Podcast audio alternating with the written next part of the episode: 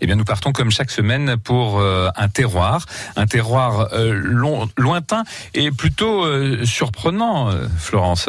Oui, comme il commence à faire un petit peu froid, je me suis dit que j'allais vous emmener encore plus loin, et cette fois vers le Canada.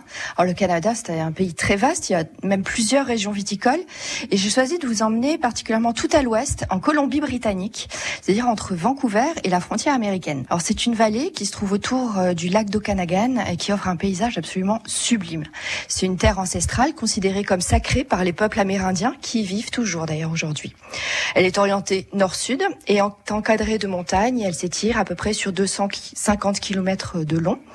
Et on va trouver des vignes qui sont plantées alors au nord, au bord du lac d'Okanagan, et au sud jusqu'à un désert. C'est le seul désert euh, du Canada euh, qui est autour euh, du lac d'Osoyos, près de la frontière avec les États-Unis. Au nord, on va avoir des forêts verdoyantes avec de belles montagnes enneigées. Et plus on va vers le sud, on va trouver un massif de roches avec en son centre une oasis de plantations fruitières. Si on se rappelle l'histoire viticole du Canada, il faut remonter à 1535 lorsque l'explorateur français Jacques Cartier remonte le fleuve Saint-Laurent et il remarque la présence de vignes sauvages sur l'île d'Orléans et décide alors de la rebaptiser l'île de Bacchus en hommage au dieu du vin. Alors il fait quand même très très froid l'hiver et ça va rendre très difficile le développement de, la vigne au Canada. Et en fait, Colombie-Britannique, les premières vignes vont véritablement être plantées qu'au début du XXe siècle. À ce moment-là, ce sont des vignes hybrides qui appartiennent à la famille des Vitis labrusca. Alors, ce ne sont pas les Vinis vitifera tels qu'on les, connaît chez nous. Ces vignes produisaient en fait des vins qui n'étaient pas de très grande qualité et c'était principalement des, des vins utilisés en vin de messe. Le tournant majeur, c'est véritablement dans les années 90, grâce à l'accord de libre-échange qui a été conclu avec les États-Unis et un peu d'aide financière également de l'État provincial. Les vignerons ont alors arraché euh, ces, vignes et les ont remplacées par des vignes vitis vinifera telles que l'on les connaît très bien chez nous. L'industrie viticole en Colombie-Britannique alors a connu un, virage qualitatif et une croissance extrêmement forte. On va trouver euh, notamment aussi au niveau universitaire un bon développement avec l'université de Colombie-Britannique qui a développé un centre d'expertise et de recherche en viticulture et qui forme donc toutes les nouvelles générations de vignerons. En 1990, il faut savoir qu'il n'y avait que 17 domaines. Aujourd'hui, il y a à peu près 200 propriétés viticoles qui sont euh, portées par euh, aussi des, des, consultants, des œnologues qui viennent du monde entier pour euh, pour faire évoluer ce vignoble qui est absolument incroyable. Alors pourtant, ce territoire est petit. Hein, on est, il faut compter à peu près 3600 hectares et, et les domaines aussi sont de taille très modeste. Pourtant, cette vallée d'Okanagan concentre 84% de la production viticole de Colombie-Britannique. Pour vous donner une idée, cette région est à peu près à la même hauteur que Rheingau en Allemagne ou, ou de Champagne en France. Pourtant, le climat est complètement différent. On va avoir de très très fortes amplitudes thermiques. Euh, au printemps, la période de croissance de la vigne va être très courte et tout de suite très très chaude, avec un très fort ensoleillement. L'été, lui, va être brûlant. On va avoir des températures qui vont être très très élevées. Il fait même plus chaud que dans Napa Valley. On peut atteindre les 45 degrés. Ah et dès le mois d'octobre, ah oui, c'est très très élevé. Et dès octobre, ça baisse tout de suite. Donc on va se retrouver là euh, avec un arrêt immédiat, bien sûr, du mûrissement du raisin. Même si les vendanges sont, sont décalées un petit peu dans le temps, là il va falloir aller très vite. Et bien sûr, l'hiver, le pays est sous la neige.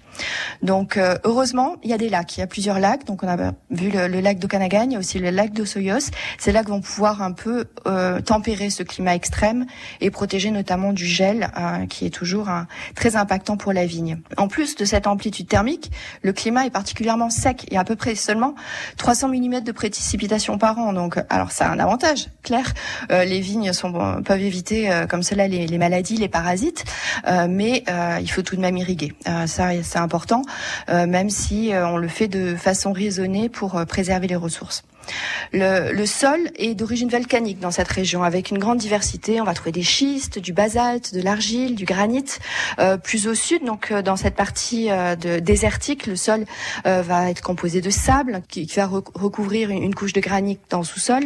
Euh, on va trouver des graves aussi qui, ont, qui, sont intéressantes puisque, comme chez nous, elles vont permettre de garder la, la chaleur diurne durant la nuit. En plus d'être une cette région de chaleur de feu et de froid glacial, en plus on va trouver toute une nature sauvage avec des prédateurs auxquels on s'entend pas forcément chez nous, et notamment les ours. On sait qu'il y a des ours au Canada, mais les ours raffolent des baies de raisin et abîment les vignes. Figurez-vous qu'ils sont même capables de creuser sous les grilles pour euh, pour aller euh, euh, grappillonner ces, ces baies sauvages. C'est, vous imaginez les ravages C'est c'est terrible. Les cépages aussi vont être choisis en fonction de la situation du vignoble. Plus au nord, on va trouver des blancs secs, vifs, avec une belle acidité. On peut penser un petit peu au, vin allemand notamment, avec des cépages comme le chardonnay, le pinot gris, le riesling. Et puis on trouve aussi des rouges un peu dans un style bourguignon à partir de, de pinot noir. Tandis qu'au sud, là on va trouver des rouges très chaleureux avec des arômes de fruits bien mûrs, des arômes de fruits bien concentrés, mais quand même avec une belle acidité grâce à la fraîcheur de la nuit. Donc là on va trouver des cépages comme le merlot, le cabernet sauvignon, la syrah ou encore le zinfandel. Et pour profiter de toute cette belle palette de styles de vin, en fait les grands les grands domaines possèdent souvent des vignes euh, aux deux extrémités euh, de la vallée, ce qui permet euh, de s'amuser à créer des vins à chaque fois différents. Alors je vous invite vraiment à découvrir cette belle diversité de vins et de paysages qui sont absolument incroyables. Et dès que la cité sera réouverte, on, peut même les découvrir dans le tour du monde des vignobles. On, peut voir la belle vallée d'Okanagan qui vous fera sans doute rêver. Voilà, merci beaucoup Florence Maffran. Hein, on produit du vin partout sur la planète, de Bordeaux à Tahiti, de la Chine au Canada. Et c'est justement au Canada que vous nous avez emmené ce matin dans la région viticole de la vallée de Canagan. Merci, chère Florence. Merci beaucoup aussi, Sophie Languillaume, pour euh, cette sélection de cadeaux de Noël à prix euh, tout doux, des cadeaux insolites, des cadeaux réalisés par, euh, avec des articles réalisés par des artisans locaux que nous soutenons. C'était un plaisir de vous avoir avec nous dans cette émission Vinocité. Merci aussi, Florence Maffran, d'être avec nous chaque semaine et on croise les doigts pour une réouverture très prochaine de notre chère Cité du Vin. Vinocité, c'est terminé pour aujourd'hui. Vous retrouvez bien sûr cette émission en podcast avec toutes les références des objets dont nous avons parlé au cours de ce numéro.